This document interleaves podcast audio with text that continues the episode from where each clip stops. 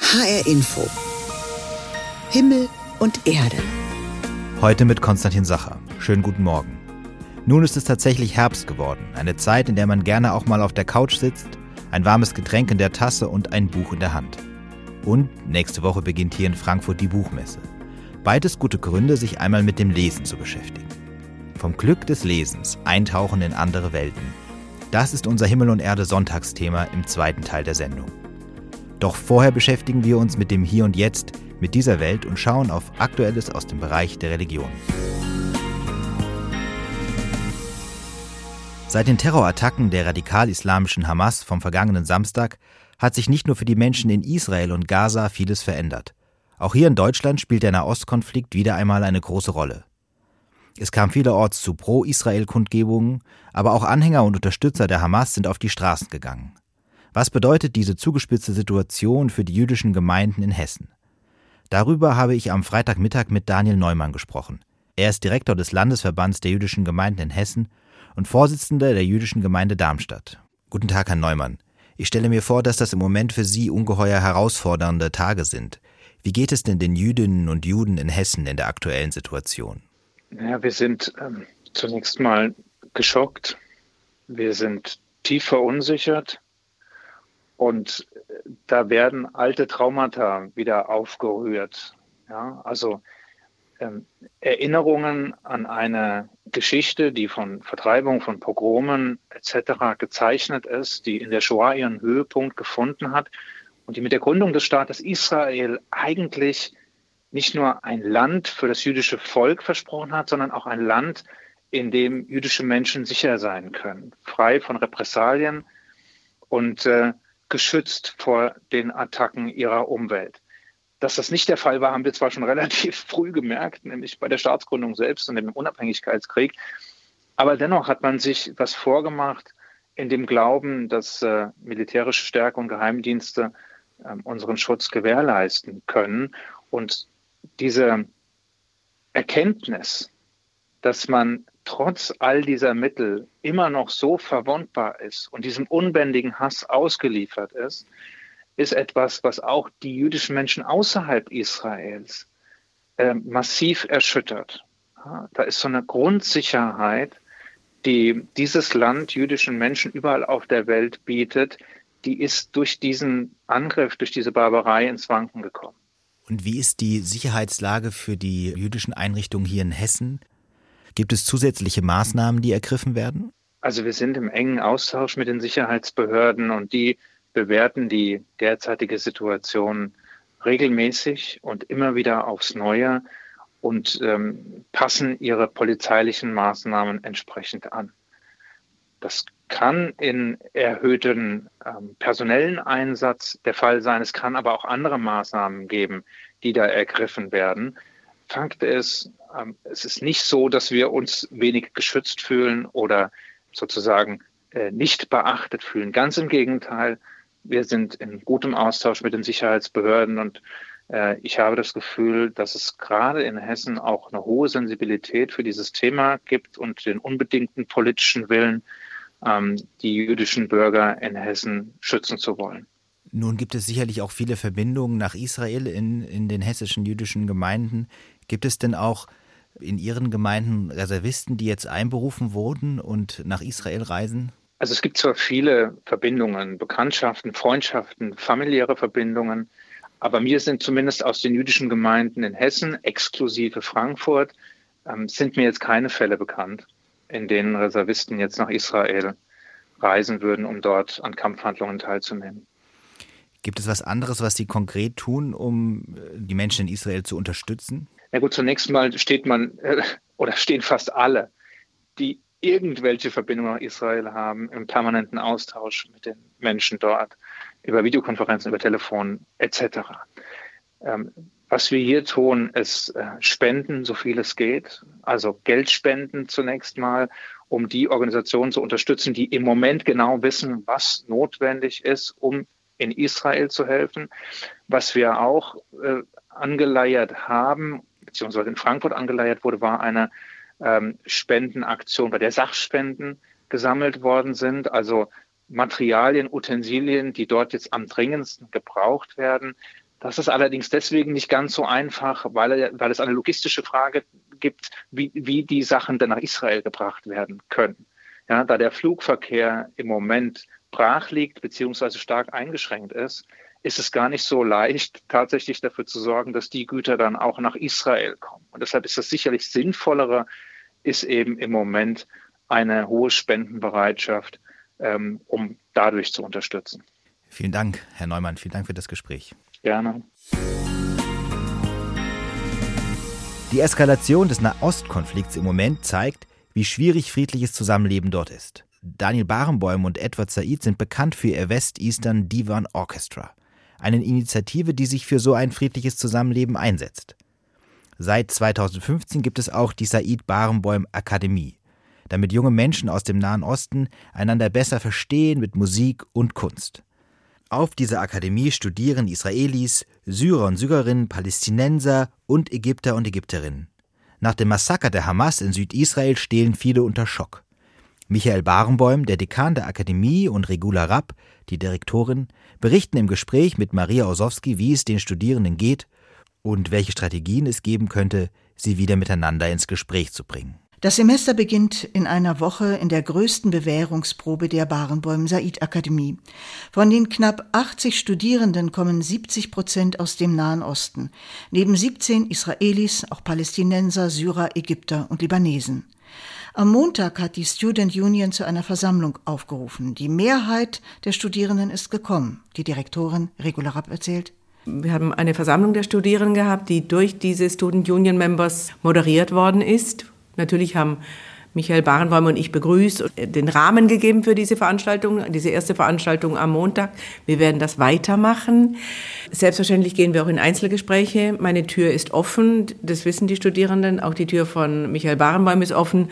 Hier kommen die Menschen, deren Familien, deren Freunde jetzt täglich betroffen sind und die unendlich Angst haben vor dem, was ist und kommen wird. Wir sind die Institution, in der Sie sich hier treffen können und in der Sie einen Raum haben, in dem Sie sich auseinandersetzen können, in dem Sie Ihre Gefühle äußern können. Ich würde sagen, im Moment werden wir ganz besonders gebraucht. Michael Barenbäum ist der Dekan der Akademie, die sein Vater gegründet hatte mit den Werten der Humanität, der Gleichheit und der Rücksicht aufeinander. Die Studierenden sollen hier die Konflikte der Heimat nicht vergessen, aber sie überbrücken. Es sind ganz besondere Menschen. Sie sind nämlich unendlich solidarisch miteinander. Sie sind füreinander da. sie hören einander zu, sie reden miteinander, sie, sie sind unterstützend füreinander da. Und ich glaube, äh, sie sind das beste Beispiel dafür, dass das möglich ist, dass wir eine Alternative anbieten können zu dem, was wir in den Nachrichten sehen. Und dieses Musikmachen zusammen ist ein, es gibt ein besseres Zeichen gibt es nicht. Wenn Sie zusammen in einem Streichquartett oder in einem Orchester spielen oder in welcher Formation auch immer zusammenspielen, zeigen Sie in, in praktischer Weise, dass es eben anders geht. Aber ist es nicht angesichts der vielen Toten ein Traum, eine Utopie, nur mehr ein Wunsch? Das, was wir hier machen, ist ja kein, keine Träumerei. Sie spielen ja wirklich. Also das heißt, am, am Montag in einer Woche erlebt das Publikum im Pierre Boulez-Saal ein Orchester zusammengesetzt aus äh, Musikern aus dem Nahen Osten, aus Israel, aus Palästina, aus Iran und aus Ägypten und, und Lebanon und so weiter. Und das spielt zusammen ein, ein symphonisches Programm. Das ist Realität. Das ist nicht, wir haben das jetzt nicht irgendwie uns nur vorgestellt. Die Musik als allheilende Kraft? Sicher nicht. Psychologinnen und Mediatoren sollen in hoher Frequenz die Studierenden ab jetzt betreuen, denn die Konflikte verschwinden nicht, auch wenn man miteinander Mozart spielt. Natürlich gibt es Animositäten. Und ich habe auch Studierende gehört, die sagen, das war Montagvormittag, ich kann heute mit gar niemand sprechen. Ja, ich kann mit gar niemandem sprechen und schon gar nicht mit irgendjemand aus einem, ähm, ich sage jetzt mal im weitesten Sinne anderen Land, also auch mit einem Libanesen oder mit einem äh, Jordanier oder was auch immer oder Ägypter oder. Das ist völlig richtig. Aber dann ist unsere Aufgabe zu sagen, du machst jetzt das, wonach du dich fühlst und sie in dieser schwersten Krise jetzt zu unterstützen. Dafür sind wir da. Das ist nicht leicht. Trotzdem träumt äh, Michael Barenboim nicht. Er, ich würde sagen, das ist die Utopie, an der wir festhalten, dass die im Moment schwer zu erreichen ist und nur mit noch verstärkter Unterstützung, mit noch verstärktem Verständnis für die einzelnen äh, Schicksale, das ist keine Frage. Also wir haben gerade keine 9-to-5-Jobs. Michael Barenboim, ein verbindlicher und liebenswürdiger Gesprächspartner, gibt zu, die Sorge ist groß, dass es für uns alle noch eine schlimmere Gefühlslage geben wird, als sie jetzt schon ist. Und dennoch, Sie spielen. Je, schlimmer die Situation wird, desto wichtiger ist es ja, dass wir spielen. Dass wir uns zeigen, dass wir zeigen, dass es anders geht. Maria Osowski über das Zusammenleben und Zusammenmusizieren von jungen Menschen aus dem Nahen Osten in der Said Barenbäum Akademie. Eines der am heftigsten diskutierten Themen in Deutschland ist die Asyl- und Migrationspolitik. Viele der flüchtenden Menschen gelangen über das Mittelmeer nach Europa. Besonders der italienischen Regierung unter der rechten Ministerpräsidentin Giorgia Meloni ist es ein Dorn im Auge, dass es viele deutsche Seenotrettungsschiffe auf dem Mittelmeer gibt, die die geflohenen Menschen vor dem Ertrinken retten. Diese nichtstaatlichen Initiativen werden von Seiten der Regierung mit Geld unterstützt. Bundeskanzler Olaf Scholz hat, auch auf italienischen Druck, nun signalisiert, die Bundesregierung werde aus der staatlichen Unterstützung der privaten Seenotrettung aussteigen.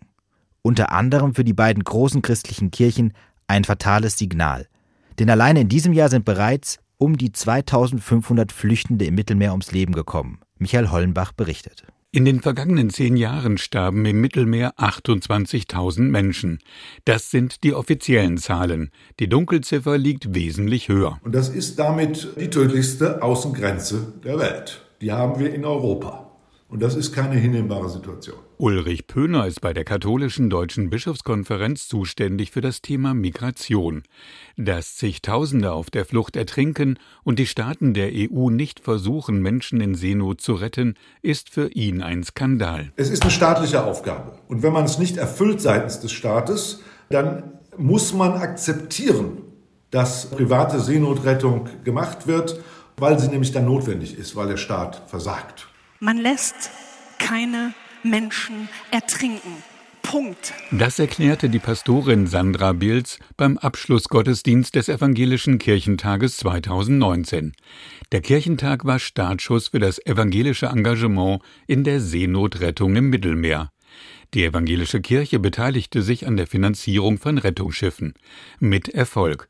Fast 6000 Menschen konnten so vor dem Ertrinken gerettet werden.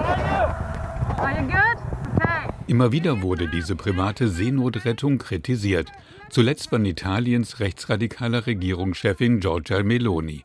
Ihr Vorwurf ein sogenannter Pull-Faktor. Die Seenotretter würden die Schlepper erst animieren, die Flüchtlinge aufs Meer zu schicken. Thies Gundlach ist Vorsitzender des von der evangelischen Kirche initiierten Vereins United for Rescue. Die Menschen setzen sich in die Boote erstens, wenn sie die Chance dazu haben und nicht, weil sie wissen, dass da irgendwelche Schiffe rumfahren. Wir haben uns das mal genauer angeguckt. Von den vielen Geflüchteten, die in Italien ankommen, bringen die Seenotretter, also alle zusammen, sechs Prozent. Das heißt, es werden sozusagen Geschichten erzählt als würden die Seenotretter die große Welle auslösen. Die Äußerung von Bundeskanzler Olaf Scholz, die Mittel für die Seenotrettung in Frage zu stellen, passe in eine Politik, die vor allem von Ausgrenzung von Geflüchteten, von Ausweisung, Abschiebung und Sanktionen spreche, kritisiert der Katholik Ulrich Pöhner. Wenn man immer in diese Richtung zielt, die ich mal als Hartherzigkeit bezeichnen würde, dann landet man in einer anderen Gesellschaft als die, in der wir leben und wohl auch leben wollen. Wir haben es zu tun mit Menschen, die sich in Not befinden.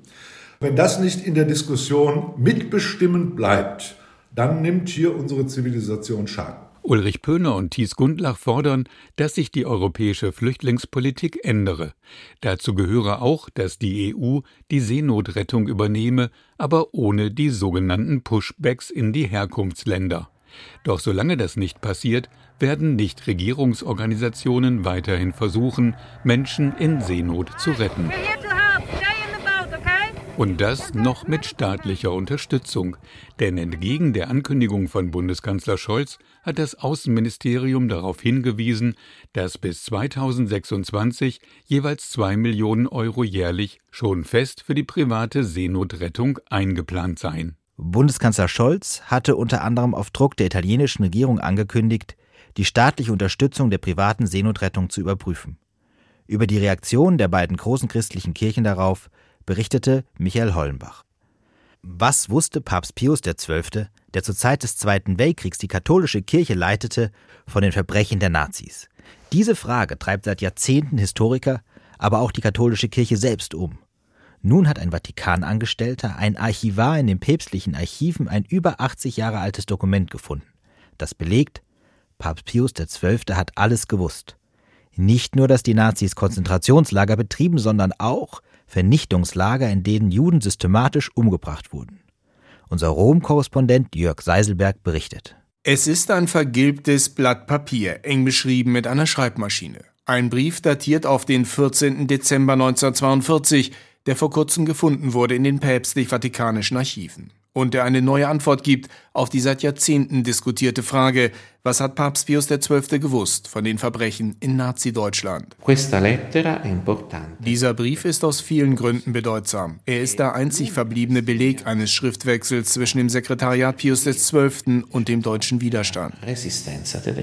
Giovanni Cocco sitzt in einem Nebenraum der Archive am Belvederehof vor den Vatikanischen Gärten. Der Archivar und Historiker hat den über 80 Jahre alten Brief entdeckt. Ein Dokument, in dem der Vatikan darüber informiert wurde, dass täglich die Leichen von 6000 Menschen, vor allem Juden und Polen, vernichtet werden in den SS-Verbrennungsöfen in der Nähe von Ravkaruska, also im Vernichtungslager Biojet. Auch Auschwitz wird erwähnt. Die alarmschlagende Botschaft an das Sekretariat von Papst Pius, die Nazis machten, Zitat, tatsächlich ernst mit der Ausrottung der Juden und Polen. Coco sagt über das Schreiben, es ist eine Stimme aus dem Bauch des Drachens. Sie kommt direkt aus dem Inneren des Dritten Reichs, mit Informationen, die im Widerstand kursierten. Und diese Informationen, darüber haben wir nun Gewissheit, gelangten bis zu den Ohren des Papstes. Geschrieben ist der brisante Brief vom deutschen Jesuitenpater Lothar König, ein enger Bekannter des damaligen persönlichen Sekretärs von Papst Pius Robert Leiber. König war für den bürgerlichen Widerstandszirkel Kreisauer Kreis tätig, als eine Art Kurier und Verbindungsmann zum Vatikan. Sein Brief aus dem Dezember 1942 lag nach Pius Tod jahrzehntelang unentdeckt im Vatikan. Bis 2019 unter Papst Franziskus aus dem Staatssekretariat große Mengen an Dokumenten aus der Zeit des Papstes, der die katholische Kirche im Zweiten Weltkrieg führte, den vatikanischen Archiven zur Verfügung gestellt wurden. Ungeordnet und durcheinander. Archivar Coco machte sich an die Arbeit, bis ihm der brisante Brief in die Hände fiel. Dieser Brief fiel auf, weil er nicht mit vollständigem Namen unterzeichnet war, sondern mit Euer Lothar. Die Anrede war lieber Freund, das gab den Anstoß, diesen Brief genauer zu lesen. Ein Brief, der keinen Zweifel mehr lässt, Papst Pius XII. war gut, war sehr gut informiert darüber, dass die Nazis systematisch und massenhaft Juden ermordeten.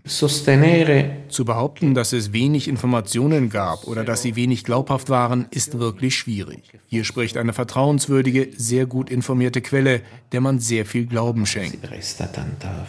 Bemerkenswert ist, dass dieser neue Beweis über Pius Wissen der Nazi-Verbrechen direkt und ungefiltert aus dem Vatikan selbst kommt. Brisantes wurde früher gerne zurückgehalten.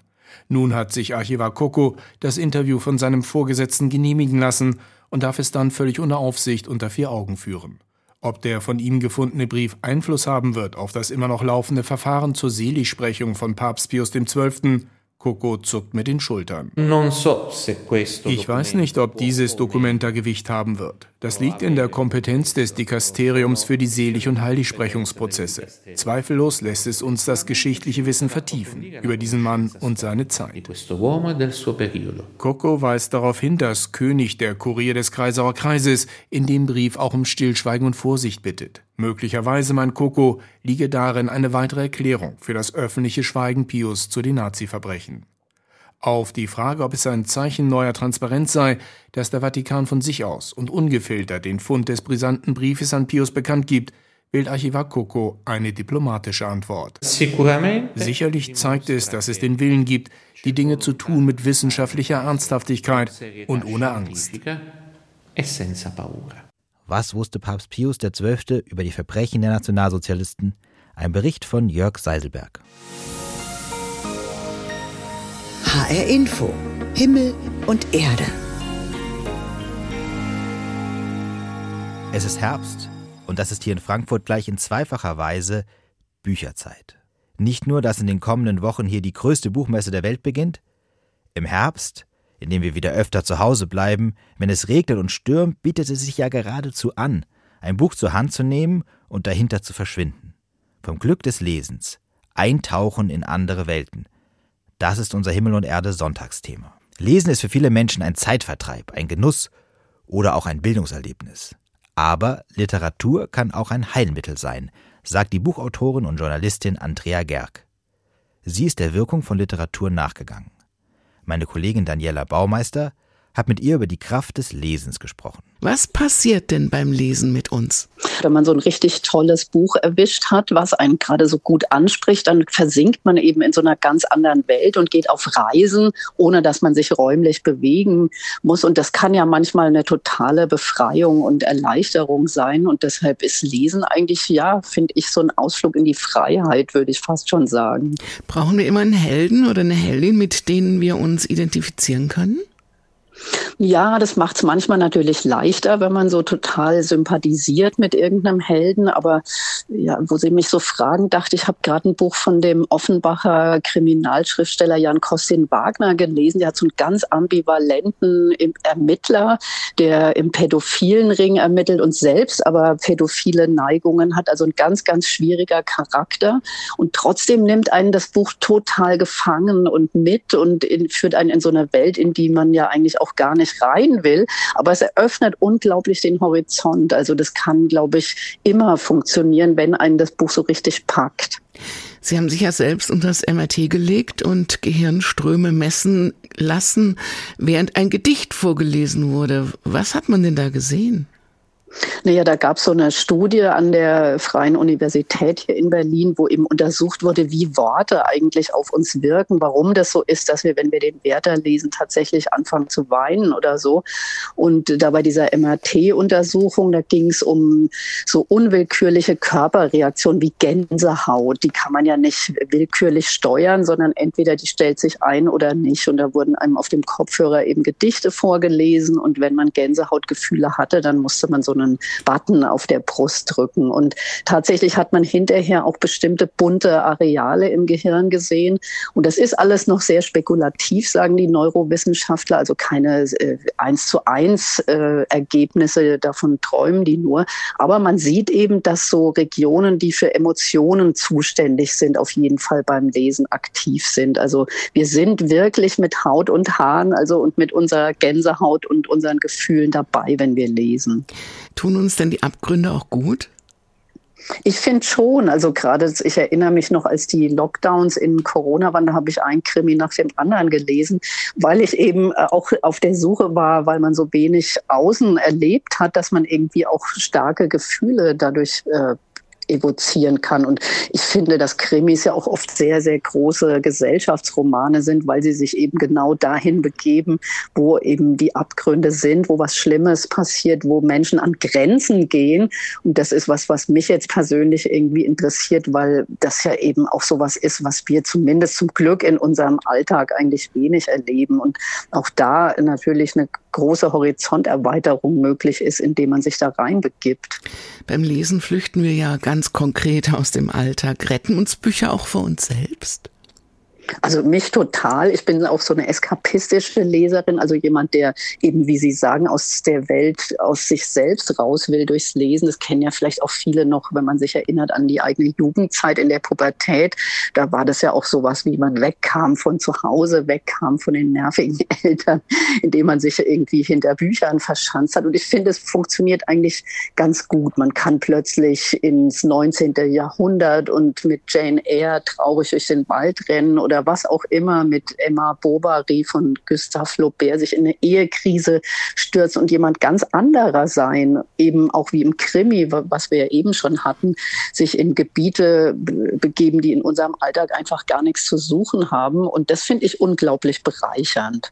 Bücher werden ja auch als Therapie eingesetzt, in der sogenannten Bibliotherapie. Wie funktioniert das? Das hat mich eben auch interessiert. Das war eigentlich der Auslöser, warum ich damals mit dem Buch angefangen habe und recherchiert habe, weil äh, ich mich gewundert habe, als mir eine Freundin erzählte, sie macht eine Ausbildung zur Bibliotherapeutin, was das eigentlich ist. Ich hatte davon auch noch nie was gehört. Und das ist tatsächlich eine bei uns nicht so bekannte Kreativtherapie in Amerika oder in anderen skandinavischen Ländern ist das viel verbreiteter. Und das wird eben eingesetzt, um mit Leuten zum Beispiel ins Gespräch zu kommen, weil man kann sich das ja leicht vorstellen, wer jetzt vielleicht nicht so offen ist, um über sein Innenleben zu sprechen, dass man über so eine Geschichte oder über einen Helden, den man in einem Buch kennengelernt hat, viel eher ins Gespräch kommt und noch so einen kleinen Sicherheitsabstand hat und auch immer so eine Hintertür, wo man sich wieder in das Buch quasi in das Gespräch über was Sachliches in Anführungszeichen zurückziehen kann. Und das hat ähm, unglaublich gute Effekte und man hat sehr, sehr große Erfolge damit in bestimmten therapeutischen Situationen. Angenommen, ich bin jetzt seelisch nicht gut drauf, bekomme ich dann gesagt, lies doch mal dies oder das? Naja, ein guter Bibliotherapeut, der wird natürlich erstmal ein längeres Gespräch führen, was sie für Lesegewohnheiten haben, ob sie überhaupt viel äh, und ein geübter Leser sind. Das ist ja auch was, was heute sehr nachgelassen hat. Viele Leute können das gar nicht mehr einfach so ein dickes Buch lesen und da drin versinken. Das ist ja auch was, was man ein bisschen trainieren muss. Und dann wird man irgendwie gucken, was passt denn da jetzt vielleicht? Was wäre was, was sie vielleicht auf andere Gedanken bringt oder eine andere Perspektive auf ihr Problem lenkt oder was auch gerade vielleicht dazu passt. Ich fand ganz interessant, ich habe damals bei den Recherchen mit der amerikanischen Autorin Siri Höstwett gesprochen. Die hat auch so Poesiegruppen in New York in der Psychiatrie gemacht mit depressiven äh, Patienten und die haben unglaublich gut sind die auf äh, so ganz düstere Gedichte von Emily ähm, Dickinson oder Hölderlin angesprungen, weil äh, die Siri Höstwett dann auch sagte, dass wenn man in so einer trostlosen Phase ist, spricht einen natürlich jetzt kein heiteres Frühlingsgedicht an, sondern da wird, muss man da abgeholt werden, wo man selber ist und findet da dann sowas wie Resonanz drin. Und ich glaube, darum geht es grundsätzlich bei ja, Lesen als Medizin, ob jetzt im therapeutischen oder im privaten Bereich, dass man in der Literatur ganz gut so einen Resonanzraum findet. In England gibt es ja Literatur auf Rezept, da kann man sich Bücher vom Arzt verschreiben lassen und auch im Gefängnis wird Literatur eingesetzt mit erstaunlichen Ergebnissen. Mit welchen? Ja, das fand ich auch. Also äh, da war ich auch überrascht, dass Literatur eigentlich schon seit dem 18. Jahrhundert so als Besserungs- und moralisches Läuterungsinstrument im Gefängnis eingesetzt wird. Aber es gibt eben auch zeitgenössische Initiativen wie den Dresdner Bücherkanon. Das hat sich so ein Jugendpfleger ausgedacht in Dresden, der gesagt hat, warum sollen eigentlich so jugendliche Delinquenten immer nur Laubfegen oder im Seniorenheim helfen? Besser ist doch, die lesen mal ein Buch und werden dabei begleitet und in Gespräche verwickelt entwickelt. Also die haben dann so ehrenamtliche Buchbegleiter, müssen mit denen auch über das Buch, was extra ausgesucht wird, was zu ihrem Problemfeld passt, auch sprechen, damit man auch sieht, die haben es auch wirklich gelesen. Und da gab es auch sehr, sehr gute Erfolge, weil mancher dann tatsächlich beim Mobbing oder so sich besser in sein Opfer reinversetzen konnte und zum Beispiel auch mal einen Entschuldigungsbrief geschrieben hat. Also ich finde, diese Initiative zeigt super, dass Lesen eben wirklich die Empathiefähigkeit auch schult und einfach äh, vielleicht sogar ein Mittel ist, um ein besserer Mensch zu sein. Daniela Baumeister im Gespräch mit der Journalistin und Autorin Andrea Gerg über die heilsame Kraft des Lesens. Das war es hier in HR Info Himmel und Erde. Mein Name ist Konstantin Sacher und ich wünsche Ihnen einen schönen Sonntag. Bleiben Sie zuversichtlich.